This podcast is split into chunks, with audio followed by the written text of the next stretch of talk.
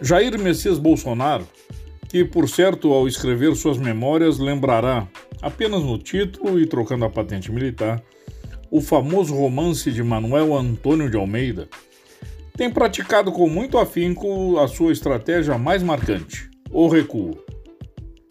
No dia 17, próximo passado, foi o manchete nacional que Jair prometera, em reunião virtual do BRICS, revelar os países que, entre aspas, compram madeira ilegal do Brasil, fazendo ligação com a extração ilegal na Amazônia.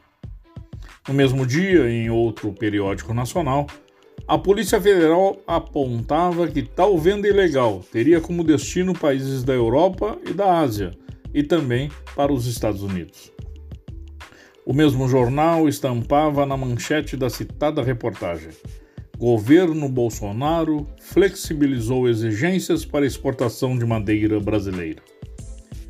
Ocorre que o ministro do Meio Ambiente, Ricardo Salles, tem feito de tudo para passar a boiada enquanto a sociedade está preocupada com a pandemia.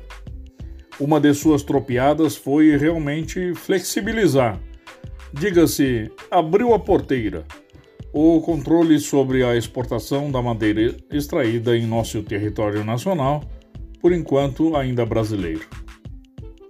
E as empresas estadunidenses têm sido as mais beneficiadas com essa medida, razão pela qual agora, dia 19, o capitão desistiu de nominar os países que deixam entrar em suas fronteiras, através dos portos, a rica madeira brasileira, objeto de cobiça desde os tempos coloniais.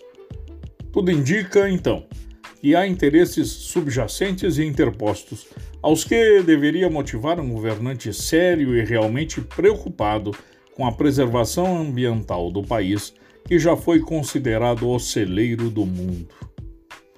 Vale lembrar para não deixar passar em brancas nuvens, como diria o comediante Ronald Golias, e apenas para ilustrar, que o diligente ministro Salles nomeou para chefiar o IBAMA na Bahia Rodrigo dos Santos Alves, o qual, através de ato administrativo, cancelou autos de infração e multas no valor de 7 milhões e meio de reais lançados por sua equipe técnica, e assim liberou obras de um resort de luxo na Praia do Forte, em região conhecida pela procriação de tartarugas marinhas.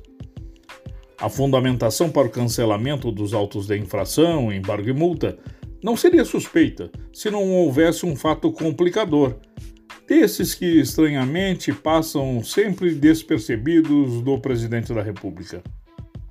O comissionado do Ibama baiano é também sócio de uma empresa imobiliária que atua na gestão de hotéis de luxo no litoral da Bahia, tais como esse Tivoli Eco Resort, que prevê diárias de 2 a 7 mil reais. O tal resort está localizado na mesma praia do Projeto Tamar, que é um programa do ICMBio, Instituto Chico Mendes de Conservação da Biodiversidade, e que visa a proteção aos animais marinhos.